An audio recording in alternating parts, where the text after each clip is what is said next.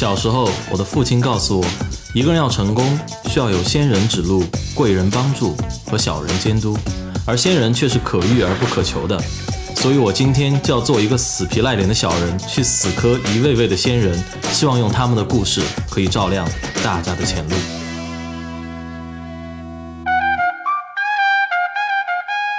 大家好，我是主持人杨哲，欢迎来到我们本周的学霸百宝箱。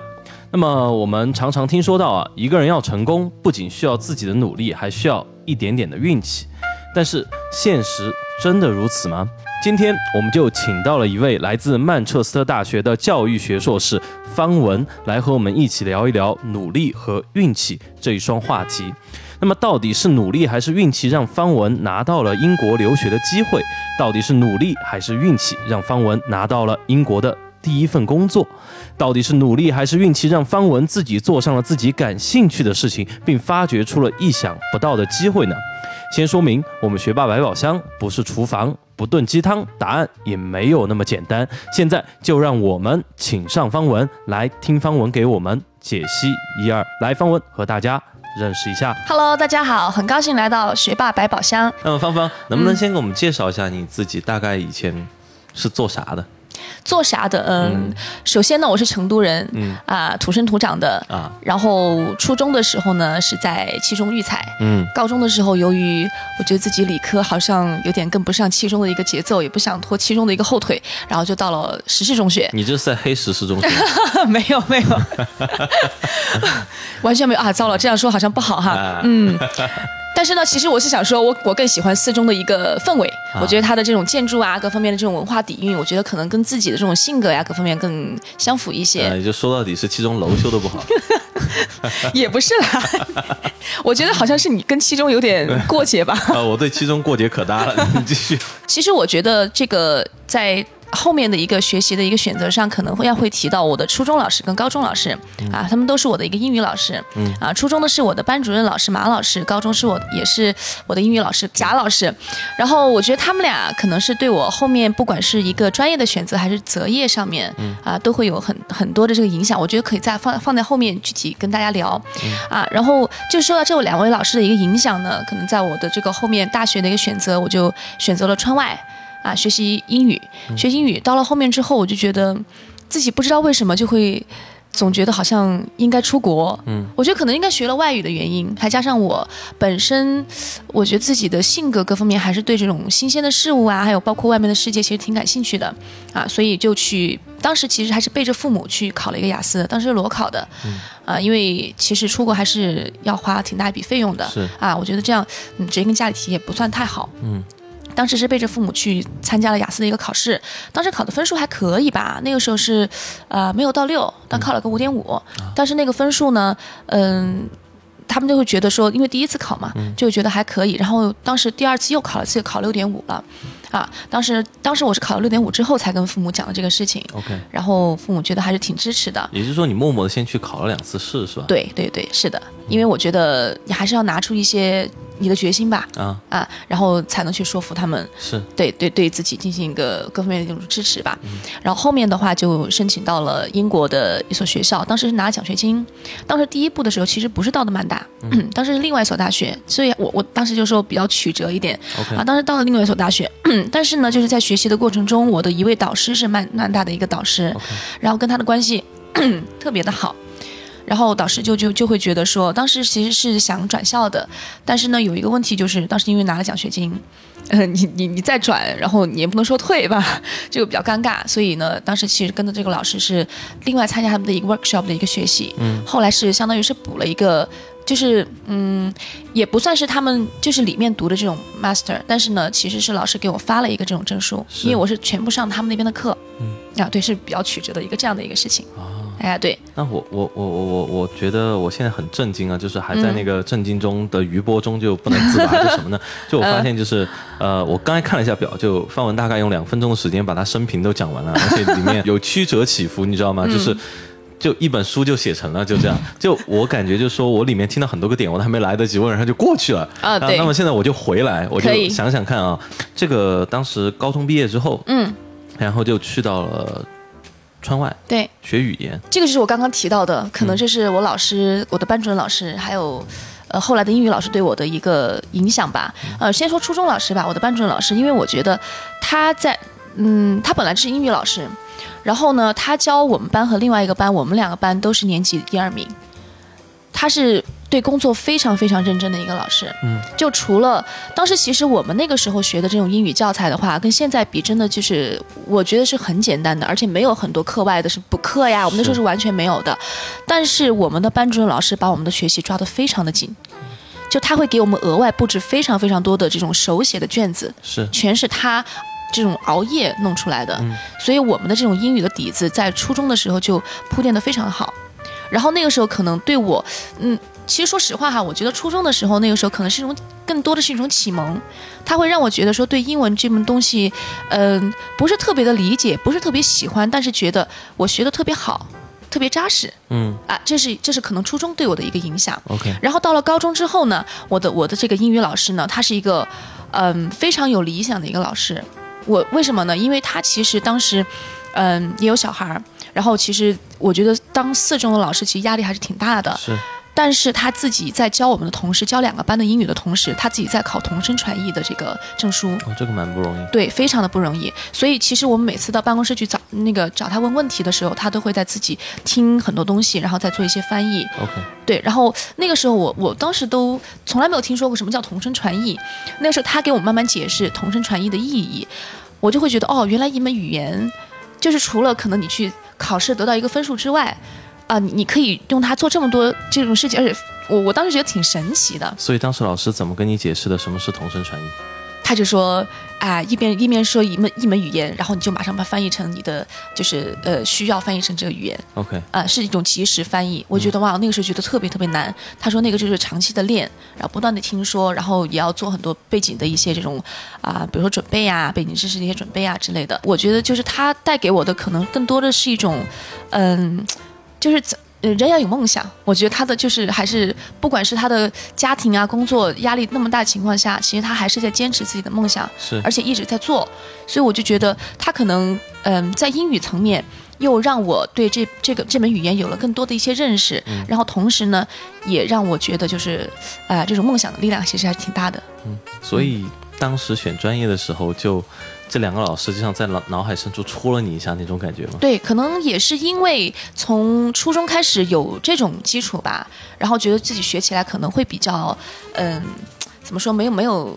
太难的感觉是啊、因为如果学其他的，我觉得可能真的会，比如说什么理科方面的，我觉得可能会对我来说有难度。而且我当时其实我爸爸可能跟我聊的比较多，当时我们就会有一个观点，就是我觉得一个人他不管是工作还是他。嗯，怎么说呢？嗯，就是增强自信心哈，他不是靠就是说呃缩短他的这个呃弱点，或者是这种嗯、弱项来的，其实他是靠强化他的强项。我们的？嗯，就比如说现在我吧，嗯，我不是我原来其实最差的那科应该是物理啊，物理，但是我觉得我妈妈也没有让我去补补习什么物理，她因为分科以后其实就不用再去呃怎么样注意她了。对，我妈妈一直都是我从小学开始，我妈妈都给我请家教，就是英语家教，她就觉得说一定要强化你的强项，因为很有可能今后让你这种呃立足的或者你的职业，它只能是你的强项。这个我觉得这个思维在当时应该是一个蛮特立独行的一个思维。哎，对，就是其实我我可能还是跟我父母对我的一个这种引导有关系是啊，然后包括大学，包括后面的研究生，嗯、选专业，他们都是完全遵循我的意见，完全遵循。对，完全遵循我的意见。这里我特别想讨论一个故事，就是、嗯呃，我刚采访过一位嘉宾，嗯是我们今年这个四川理科综合分最高的一位嘉宾，嗯七百二十分，李雨佳。嗯嗯嗯，那么他今年他其实特别想学生物，嗯但是他爸妈就是不让，为什么呢？他最后也放弃了选生物，就觉得生物以后出路不好。那你对这个事情我？其实遇到很多很多家长问我这个问题，嗯我其实特别怕他们问我这个问题，他们会问。哎，方老师，就是哪个专业以后就工资比较高啊，或者哪个比较挣钱啊？这种我真的有很多家长都这么问，但是你怎么想？我会说，我觉得应该是选他们喜欢的或者他们擅长的，因为他如果不擅长、不喜欢，他也做不好。每个行业都有做得好的和做得不好的，是做得好的那肯定是他比较，他为什么会做得好呢？我们我们可以反推这个事情嘛。嗯。那做得好的人，他肯定是他在这个方面比较擅长。他为什么会擅长呢？他有可能是天赋，有可能是他自身的一个兴趣，他就可以愿意去投入更多的精力和时间，对吧？那我们再反推，那这个事情肯定是他肯定不排斥的。首先有有要有一个基础，就是他比较喜欢或者是比较擅长的，他可以做嘛。对，我觉得回到刚刚我呃我爸妈对我的这个引导来说吧，嗯，第一就是其实我妈妈她的态度就是说，可能你擅长就会做得好哈，做得好之后你可能就会啊，比如说你今后出路也好，各方面，呃，还有一个呢就是他们还有一个更重要的，我觉得是其实比较可贵的在家长身上的一个品质，就是他们愿意让我去试错，就他们觉得说，包括我后来其实我做老师那么多年，我回国以后一直做做教育。一直当老师，我会有这种疲惫期，就包括在一五年的时候，为什么我从科大出来，就是我觉得自己没有进步了。没有进步是怎么说？因为我重复教一个东西教了很久了，就是我自己，而且我教学生的话，我有些时候不能够教的，我的 level 不能够教的太超超出他们的这个，是对，就一直在那个地方，我自身没有得到一个进步，我觉得我还是还是比一个比较有有这种自我要求的一个人哈。然后就会有疲惫感，我会怀疑我是不是，呃，适合这个，或者是我愿不愿意继续做。嗯，所以当时有一个怀疑期。当时是不是有感觉自己像一个流水线上的工人，每天对，真的是这个样子的。真的是这个样子的，就是你会觉得每天来就这样，我觉得我背着的可以教出来，比如剑剑剑桥的哪一侧，这个已经太熟了。OK，好，然后我会我还是会要求想去教一些其他东西，但是其实如果项目内的话是不容易转的嘛。嗯，好，然后我当时我妈就说，要不你去试一下其他的一些工作。就他们其实无论我的年龄或怎么样，他们会觉得说，嗯，你可以去尝试不同东西，是啊，你你永远都不晚，但是你自己要想好。确实是，嗯。那我之所以想跟芳芳讨论这个问题，就是因为说我们现在其实很多孩子，包括在我们这个年代，嗯，都还遇得到，就是说像父母要给孩子做人生规划，对，父母要给你规划路径，我吃的盐比你吃的米都多，我走的路桥比你走的路都多，你应该听我的。那孩子其实在这个时候，他也。没有这个阅历，也没有这个心智来说，跟父母去做这样一个探讨或者抗衡，其实地位不平等的。按道理说，孩子最好最省事的选择就是选择听父母的。但这样出来的发展真的好吗？我们可以设想一下或者探讨一下吗？我觉得这种可能我的这种就教学生涯当中哈，这你刚刚说到这种占多数，但是也有少数的一些学生，嗯。他们的可能个个人意愿，还有可能他们的这种个人意识比较强一些。那么，如果遇到这种学生，我在跟他们交流之后的话，可能我会鼓励他们去做一些事情。就像，呃，之前我也不确定我父母是不是会支持我出国这件事情。是。那么我会觉得说，你首先要证明你自己的一个决心。嗯。那如果你想跟父母沟通这件事情，那你就要去，你要准备好去跟他们沟通，或者你要有一个姿态。对。你要让父母信信服你。那我的孩子其实他已经有这种这种心智已经够成熟，更成那个成熟了，去去就是说思考这件事情，或者说去承担这个事情的一个一个结果之类的。对啊，我会鼓励学生这么去做，因为他们如果不不这样做的话，家长作为家长来讲，我包括我现在自己也是家长，嗯，对吧？我作为他的妈妈，我肯定是为了他好。那我做的肯定所有的都比他来的有经验啊！但是如果有一天我女儿她会跟我坐下来很心平气和的讲道理，或者他能够说服我的话，我觉得我很愿意支持他呀。是，他长大了哪点不好呢？对吧？开心的。对呀，呃，一方面我觉得很多家长他们一方面在抱怨自己的孩子什么事情都依赖他们，嗯，但实际上他们是他们让孩子去依赖他们的。这个怎么讲？比如说他们一方面觉得说，哎，你怎么没有主见，或 自己的事情应该自己做。但是他们已经习惯于为孩子做所有的决定。我觉得人是有惰性的，如果他们在自己一点努力都不做的情况下，能够得到一个相对较好的、不差的一个结果的话，我觉得可能大多数人都会选择比较 easy 的那那个方式吧。所以我觉得家长可能有些时候要给他们一些空间，或者是嗯，家长要给自己一个机会。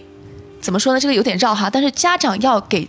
自己一个机会，让孩子去成长，有点绕。大概意思就是 家长要放孩子一马，给自己一个机会放孩子一马。对对对对对，就是不要太紧张了，因为我觉得中国家长普遍比较焦虑，真的是越越好的学校的家长真的是越焦虑。越焦虑，非常焦虑就像我们采访这个李雨佳同学一样，他也是，就说大家都觉得你全省第一名，你有嗯什么可以焦虑的吗？你看你平时活得像神仙的日子，其实他活的日子比谁都苦。对对对，就是这样。那么我们继续往下说啊。嗯嗯。那当时去英国的时候，有没有做过心理斗争？就说哇，我要去英国，真的要去吗？离家好远。没有还是说哇，我完全没有终于可以走了，离父母越远越好，是吧？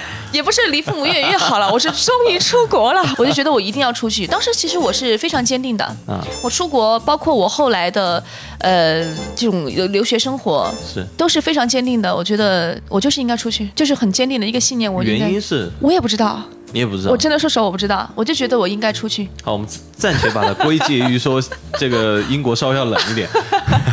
好奇怪，真的是，我就觉得，因为我出去之后特别的开心，嗯，特别的适应，当然也会后来还是有这种肯定有跌宕起伏嘛，但是我出去前三个月都兴奋，特别兴奋，我觉得终于出，开心啊，就就出国了呀呃，也不是啊，就是很开心，觉得出来了，然后就觉得东西特别好吃，然后就吃，把自己吃到一百四，多多少？一百四。四十斤，对，就很胖很胖。现现在多重？现在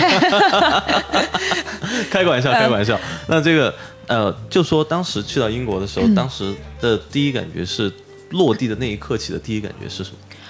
特别的新鲜，特别的兴奋，嗯因为你刚刚从一个你生活了几十年的对国土，我都不知道为什么自己会那么勇敢，当时都觉得很奇怪。是啊，是很勇敢。当时爸妈舍得吗？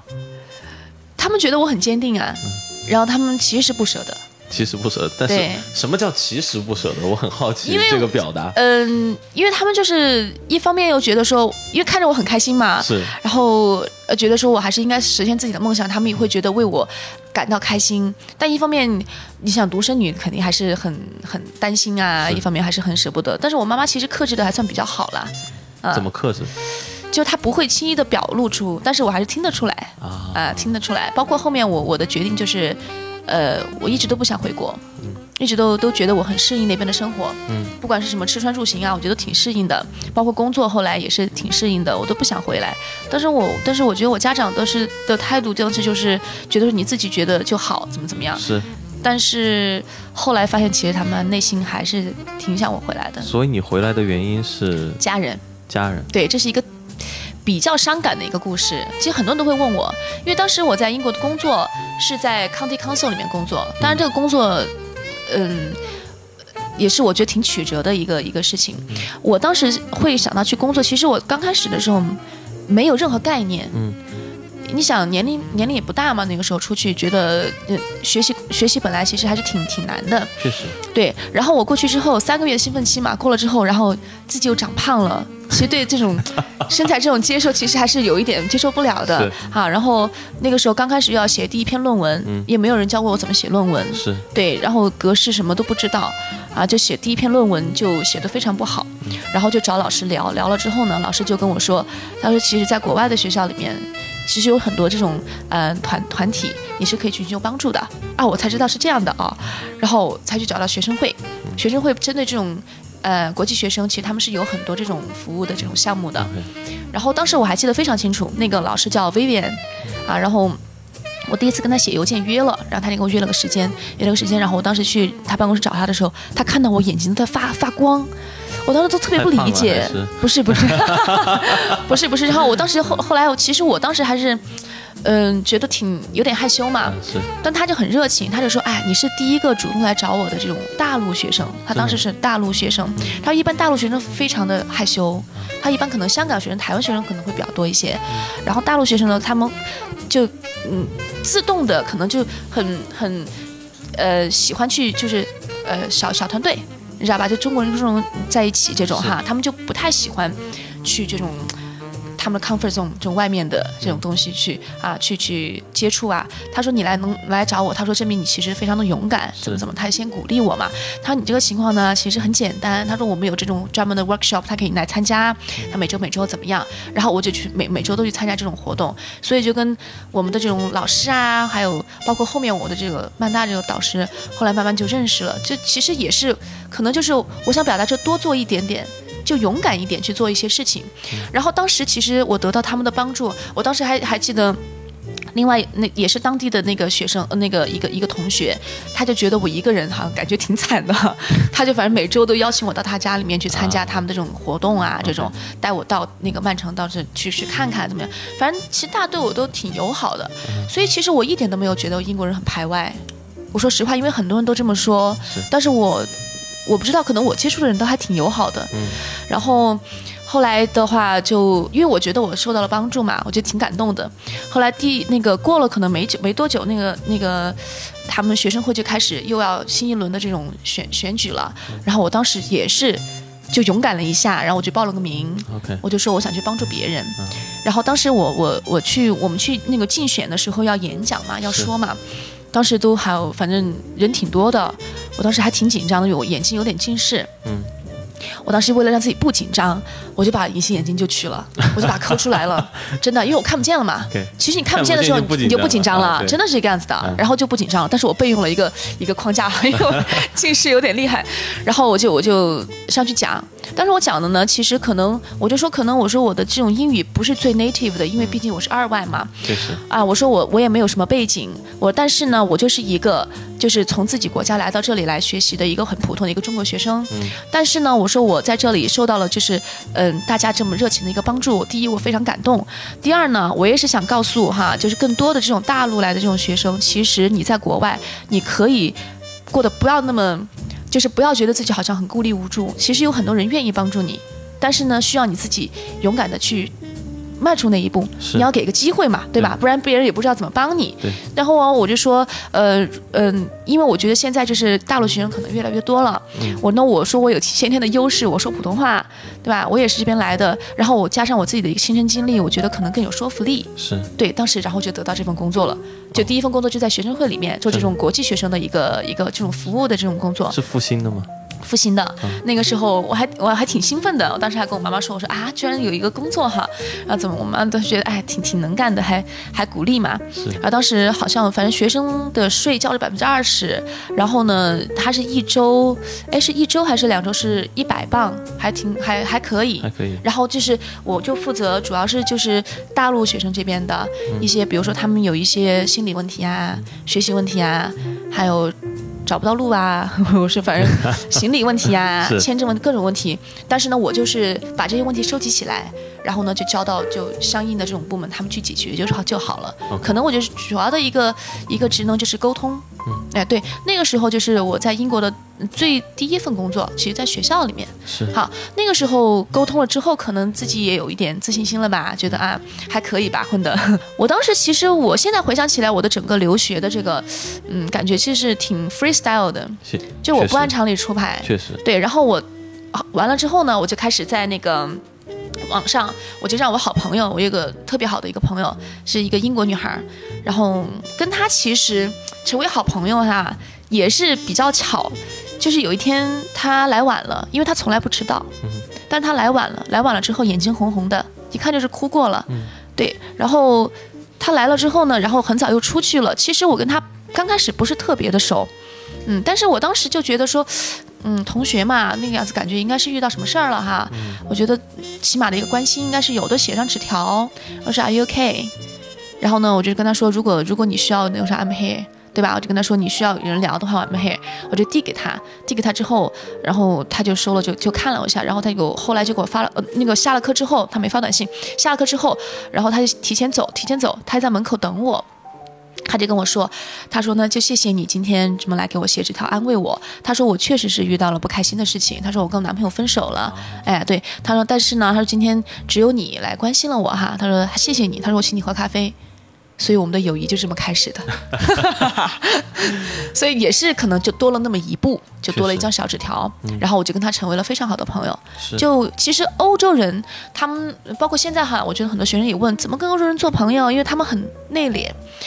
就我的一个交友经历来讲吧，我觉得欧洲人他们是那种，就刚开始你跟他不熟的时候，他们会特别的有距离感，但是一旦你跟他们成为朋友之后，就是那种。Lifelong 的那种朋友，就非常长久的，就 BFF。对对对，真的是那种，就平时也不需要怎么联系呀，或怎么样。但是他的这重大的，包括他结婚生子，他会跟我发邮件跟我分享我的事情，也会跟他分享。就包括现在也是这样。我想起了几个字，就是听完刚才这个芳芳的故事，叫什么“乱拳打死老师傅”。什么叫“乱拳打死老师傅”？就是你看啊，就按中国的主流老师傅应该什么样的？就是。专心投身于学习，就是两耳不闻窗外事，一心只读圣贤书，对吧？对这个叫老师傅。但是这种老师傅搬到国外去之后，就会有个问题，就是刚才说的那种问题，就是很害羞，你需要帮助，你也不愿意跟人说，人家想来帮你，经常还热脸贴冷屁股，对吧？那遇到这种事情，其实可能反而发展的不好。但是对于一个这个我们说叫初生牛犊不怕虎的这个小师傅来说，就出去。大家好，这里是学霸百宝箱。大家如果想更及时的收到我们节目的信息，请关注我们的微信公众号“露露小讲堂”。另外，如果大家喜欢我们的节目，请把我们的节目告诉您的一两位朋友吧。不管他是一位几岁或者十几岁的学生，还是一位初入大学的青年，又或是已为人父母的家长。您的一次分享，可能会让一位高压下的同学少爬几座大山，可能会为一位久久迷茫的大学生指明一条出路，也可能让一位操劳的母亲少几个难眠的夜晚，少几缕揪心的白发。嗯，对，我觉得也是，也是不按常理出牌吧。还有一个就是，可能我觉得跟我的性格各方面还是有点关系。呃，我觉得我自己感觉我就是一个巨蟹座，比较碎碎念的那种巨蟹座啊。然后可能我的这种比较细腻一点，可能我观察呀，或者是怎么样，我会。这就是为什么主持人今天没有机会说话，大概是个原因。糟了，糟了，真的话有点多是吗？OK，然后我继续说啊，好，然后就是在这个好朋友的帮助下，然后呢，我就觉得。呃，因为我本来学的是英语教育嘛，我觉得啊，我一定要实践自己的这个这个这个什么呢专业哈，我要看一下自己到底能不能当老师，在或者在英国能不能当老师。然后我就在他的帮助下，就把那个曼城周围方圆多少，就是火车，因为我不开车，我开不了，开不了，那边是右舵嘛，对，那边那个确实有点危险，反的。然后我我就在火车能够到达的地方，然后就让他帮我查，就是小学，小学，对，小学，为什么？嗯，因为是这样的，我想去当老师啊啊对，然后呢，我就就就查出来了之后呢，我就筛选嘛，筛选了，然后就可能筛选了大概有十二所学校，就是我觉得我能够体力上，包括包括这种客观都都可以达到的去到的这种学校，然后到了之后呢，我当时又做了一件我现在想起来我觉得很奇怪的事情。嗯，然后我就在网上，那个时候其实国外它可能信息比较透明，相对来说透明一些，我就可以查到这个校长的这个地址啊，就学校地址，包括校长的邮箱，我就给他们的校长就发了 email。但是我当时这个 email 发的这个内容呢，不是说我要求一份工作，我当时这个写的这个内容哈，我写的是嗯。其实我是想帮助你们学校，就是进行一个中国文化的一个传播。小师傅又来了，来，小师傅继续。然后当时说的还挺那个的哈，我跟现在想起来挺不要脸的哈，就是就说，嗯，我我当当时我我是说我我先自我介绍嘛，我就说我是一个这个英语英语专业的一个硕士生哈，在读生。然后呢，我说的母语是普通话。其实他们那个时候已经分得清楚 Mandarin 和这个这个 Cantonese 的区别了啊，对。然后呢，我说我说普通话母语是普通话，啊，我说那其实。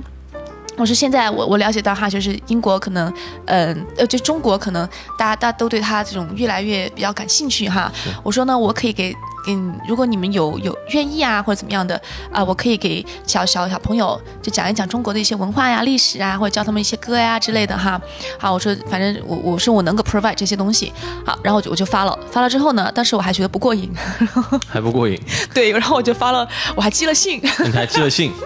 对，因为我是这样想的哈，我不知道，因为我没有工作过，没有工作经验嘛。我当时完全靠自己的感觉，我觉得我这封邮件发过去，应该是秘书看吧，是不是应该助理之类的看吧？万一他不喜欢我，或者觉得我怎么样，他他万一不给校长看怎么办？然后。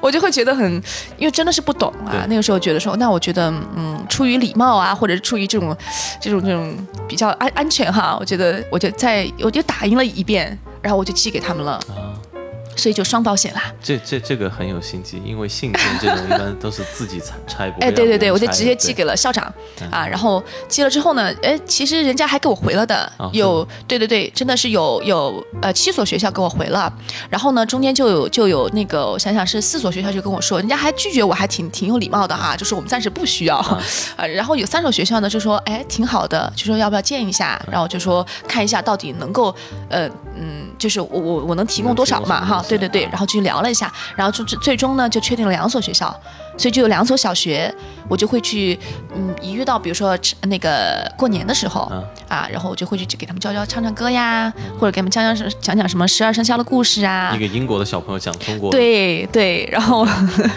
然后就因为我学的本来也是这个教育嘛，他们会觉得哎还挺对口的嘛，然后又不需要我用很难的，因为小小学生嘛，是。就英文的要求也不是特别特别那种难的，然后而且他们想知道的是中国的东西，对。啊，所以我当时还紧急的让我妈妈在淘宝上买了很多小礼物 寄给我，感谢马云叔叔又拯救了你啊！对。啊，然后就就很好玩，然后上上了课呢，然后就有一些小朋友呢就说，哎，我可能对这个 Mandarin 特别感兴趣。啊。啊，然后能不能就上一上这种这种小课呀之类的语言课呀这种哈，然后就就四个小朋友就跟着我上这种小课，当然还有一些是那种 BBC 的小孩啊，他们是那种嗯。二是在英国出生的出生小孩对对对，啊然后他们不会，他们只会说粤语跟英那个英语，英语对他们不会说普通话对啊，然后他们想学普通话，我就教他们普通话嘛。然后呢，呃，这真的是一环扣一环哈，这故事讲起来有点长哈，没关系，没关系哈。啊，然后就教着教着呢。就上小课了嘛，不是这种小课上着上着，就有一个英国小女孩，有一天呢，然后她那个就下雨，你知道英国爱下雨嘛，对吧？然后天又黑得早，然后他爸又没来及时接他，然后我就一直陪着他，就等了很久。后来他爸就一来接了他，可能就认识了嘛。嗯认识了之后，他爸爸还挺感激的，说：“哎，那个老师还还因为我还陪他玩啊，我们还一起吃东西啊之类的，还挺愉快的。可能回了回去之后，小女孩也给爸爸说：‘哎，这个老师还挺挺好的，或怎么样的。’结果刚好他爸就是在那个 county council 里面工作嘛。哦，真的啊，对，然后，哎呀，又走了个后门哈。然后当时呢，其实就隔了一段时间啦，隔了一段时间，隔了段时间之后，当时就他突然就有一天就来问我，诶，他说，他说那个那个老师，他说你你你的那母语是是呃，他就问了一下大概我的一个情况嘛，我就跟他说我母语是确实是 Mandarin，、哦，他说是这样的，他说因为就是我们地区哈，我们这个里面嗯、就移民特别多，然后呢就要成立一个新的部门，叫那个 multicultural。这是多文化化交文化交交流的一个一个东西。他说这个部门呢，就是，嗯，要不同的这种语言的这种人进去工作，他针对某一个这种区域 region 的这种东这种这种负责某一个哦 region 这样子。哦，他说因为我们这里面的话，就是那说这个 Cantonese 特别多，Mandarin 好像我知道只有你。啊，我说对，我说我是说这个的哦。他说如果你感兴趣的话，还说的挺那个的。他如果你觉得感兴趣又不打扰你这个呃工作和学习的情况下，他你要不要考虑一下？我当时在想考虑什么呀？job offer 是吗？对，但是我表面还是觉得嗯挺挺那个啊。我说啊，我淡定一点对淡定一点。但是其实特别开心啦，嗯就因为这个工作确实很不好找嘛。是啊、当时工作进去之后，所以我的第我的正式的第一份工作其实在英国。啊，啊、对，然后当时还需要去坐班，啊、当然不是每天，因为它是轮，它每个，比如说非洲哪里哪里，它轮轮轮这样子。然后我还接过几个 case，就是嗯，香港的。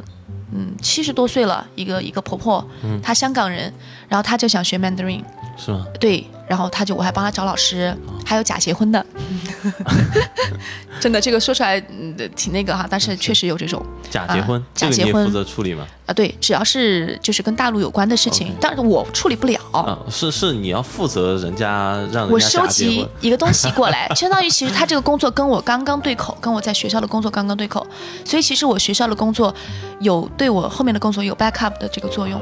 对，是我就是一个交流的一个一个一个这个职能。你相当于是一座桥了。吧对对然后我在这里我发现一个很有意思的事情，就是什么？就是其实刚刚芳芳提到了一点，就是你走一小步，嗯然后很多时候就你会发现它的这个作用在时间的作用下会渐渐的放大。你看你做那一小步是什么？其实我们往回推啊，可以推到很早之前，就比如说就推到你你说你初初高中上学英语的时候，这个也可以。你说推到大学的时候，你突然想起了就雷劈了，你要出国，对吧？就一劈一个机灵，我觉得我要出国，就是要出去，对吧？不知道为什么，就因为英国凉快一点，对吧？就要要要去英国，就就、哎就去了英国，去了英国之后读个书，然后读着读着觉得读无聊了。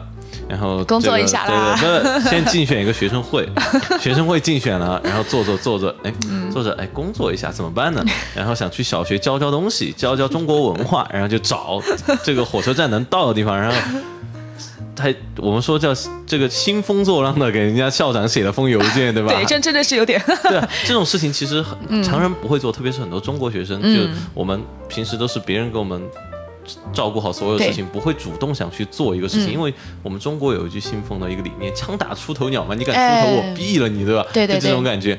那其实你这个做了很多出头鸟的事情，但就这样一小步一小步一小步累积，做到最后，突然有一天，这个又一小步，这个老天作美天下雨，然后一个小姑娘回不去，你在那等着陪着她爸爸接回去，然后爸爸这个就觉得，哎，这个老师非常靠谱，有责任心，正好他又会说 Mandarin，然后，哎。可以就到我们这个 county council 来工作，对吧？对然后哎，就找到一份大家都很难找到的工作，而且这个工作其实 county council 应该是属于政府部门，对所以说其实还是一个蛮稳定的工作。嗯所以说，真的就是你说就这么一小步一小步一小步走过来了，你说谁都没有办法预测到，在你走第一小步的时候，后面。大概十小步之后会是那样子，对呀然后但是你会发现十小步之后就是超级大的一步了，嗯，所以就说我在这里我感触很深了、嗯不知道这个之后我们的芳芳还走了什么小步吗？还走了什么小步，然后就走回来了嘛。啊，就走回来了，，对，然后工作就很平稳嘛。嗯。但是我当时回国呢，当时是因为呃家里的事情，嗯，我我当时我爸爸给我打电话，因为我爸爸基本上不会给我打电话，是。一般都是妈妈打嘛，嗯。爸爸不会打电话，但他就给我打电话打了两次，我就会觉得说，嗯、可能有什么事情了，嗯。因为他就跟我说妈妈情况不太好，嗯。我当时就请了个假，我当时小事情嘛，会来回来提了个小行李箱就回来了，请了个假给那边说一下家里有事情，就把年假休了，就回来。回来之后看我妈情况特别不好，嗯。结果呢就是我外公，因为我从小是我外公带的，带到了四岁，嗯。就感情非常非常深的那种，对。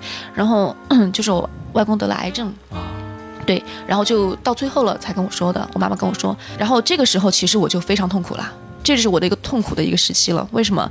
一方面当然家家人的一个一个病痛哈，会肯定会直接让我觉得很痛苦。第二就是你之前说的，你提到的那个问题，其实那个时候我妈妈就会，我的父母不光是我妈，就我的家人，他们会显现出来非常脆弱的那一面了。那就就他们非常不忍，其实对他们会非常希望我留下来了。嗯那个时候是你突然之间，你就会觉得父母，第一是老了，第二是他们特别需要你。因为我原来其实是一个怎么说呢？我觉得我一定要实现自我价值。我当时再苦再累，其实我在康那个康索工作挺辛苦的，真的很辛苦。因为我当时是住在曼城城里，然后我只能坐火车去，但是那个火车特别坑爹哈，它就是到那个地方，它有两趟火车，一个是一个是五点半的，一个是七点半的，然后我是九点钟上班，是。嗯，然后我坐五点半的那个火车呢，我到了之后，我就是我是将近八点钟，我就可以玩一个小时，嗯，然后我坐七点过那个火车呢，到了就是九点过五分，我就要迟到，我就没办法呀，我就只能坐五点半那个火车呀。冬天的时候就特别特别冷还要下雪，我就还要只能起来五点过去坐火车，其实就就非常辛苦。然后我就会觉得那个时候，当我回国之后，我看到家人哈，大家都是很很伤心的时候，然后我就会觉得我做了那么多努力，我的这种嗯自我规划，包括我觉得我一定要实现自我价值，我吃了那么多苦，嗯。嗯，我无数次的去探自己的这个 bottom line 在哪里，是。然后我走到这一步之后，我要放弃了。因为我当时其实我觉得我肯定是要做这个决定了，但是就心里特别痛苦。是，就像跟自己的曾经分手一样，对，真的是这样。但但但你你你你你没有办法，你怎么办呢？因为这个时候，我觉得还有一点就是，我觉得我一定要陪着我外公。就是我觉得小时候是他陪着我长大的，是就他最后如果要走要离开，也应该是有我陪着他。所以当时就这个决定是，不管怎么样，我肯定要留下来了。所以当时其实这种挣扎期还是很痛苦。是然后怎么办呢？还是心理调我我觉得我可能自我调整了两年多吧，包括回国以后，就是一直到后续我外公走了之后，我还是一直在调调节自己的这种状态，包括工作呀这种都特别不适应。是，然后 当时就只能写封邮件回去辞职了嘛。然后 那边还是挺理解的，就说家里出这么大事儿哈，都挺理解的。说如果需要 reference 之类的，反正就跟我们说，哎，对，跟我们说就就可以了。好，当时行李都没有收，我的房子都没有退，就结果第二年年初的时候，外公走了，走了之后呢，把这些安顿好了之后，然后我就回去把东西才收了。所以当时其实就特别巧，知道吧？然后刚刚我六月份回国，知道这个事情之后，斗争斗争，然后就在那个七月初八月份的时候就把这个就辞职了嘛。辞职了之后，刚刚辞了职，然后科大这边就有个工作，就我原来的一个朋友，他说：“哎，我们这边的科大这个出国留学不刚跟那个刚成立，那时候刚成立。”是。他说：“那个有没有兴趣啊？”他说：“你好像是学教育的吧？”我说：“嗯。”他你现在回国没有？我说：“我刚好回国。”结果一聊，然后就到科大去工作了。哎，然后你想啊，本来家里又希望你留下来，然后又找了个电子科大的工作，就更该留下来了。对呀，然后就大家觉得说你走怎么就不要再走了嘛。最大的一个就是必须要说服自己的一个地方就是，呃，因为我原来是觉得我一定要实现自我价值，是，但是我我就说服自己嘛，那个自我价值其实可以体现在很多方面，对吧？不是说你自己单打独斗一个人就才能体现你的价值，是可能你长大了之后，你的责任感各各各方面，你你都要去考虑这些东西了。那么你你不能光作为一个人就是个体存在，你还作为作为女儿，作为孙女啊，作为作为很多很多现在包括现在妈妈这种角色，你有很多这种社会角色你要去承担的。是对，所以可能这方面。调节到现在，我现现在我就很平静了。嗯，之前还是会有一点。听到这里，我蛮感触的。嗯，我跟学生讲的最多的就是一定要保持你的一个初心。这句话其实可以用在很多方面，但是我觉得用在这个地方的话，就是一定要明确，你为什么要出国？是对，你是要去干嘛？你是要去呃换个地方一起玩吗？还是要真的要去学一些东西吗？还是要去？要要怎么样？要要实现一些什么什么？呃，你的一些理想或者之类的，我觉得一定要明确，而且一定要去坚持。是啊，对，我觉得可能还是就是一定要内心要强大一点，在很多事情上。确实。然后思路要开阔一点。好，那么今天聊了这么多，其实我受的启发也很多啊，就也非常感谢芳芳。那么说到这里，就是非常遗憾的一点，就是我们今天节目的时间也就快差不多了，是不是感觉还蛮快啊？是的，是的，聊着一下就就过了。嗯，呃，那么今天芳芳她也是带了一个厚厚的笔记本来准备回答我们的问题，但是今天我发现就没有用上，我也是非常的开心哈。嗯，那么呃，在节目的最后，芳芳还有这么几分钟的时间，嗯，那么你有些什么话特别想说的话，我们还没有聊到。你想跟我们的听众分享的吗？啊，我是觉得就是，嗯，刚刚可能我我在分享当中呢，嗯，可能有有几个点吧，我觉得稍微总结一下，就是我也想给大家就是，嗯，就是更更多的强调的一些一些点，啊，就是我觉得第一点呢，就是嗯，可能嗯多做一点点，就是你做每一件事情的时候，包括呃，可能平时你看起来不太那么那么微不足道的一些小事情，嗯，我觉得可能你多愿意去做一些。因为你不知道这些会带给你一些啊什么样的一些影响，嗯，不管是你个人的啊自我成长的一些东西，包括一些外部的，比如说啊工作工作的一些机会啊，或者一些甚至一些学习机会啊，我觉得都是有可能的。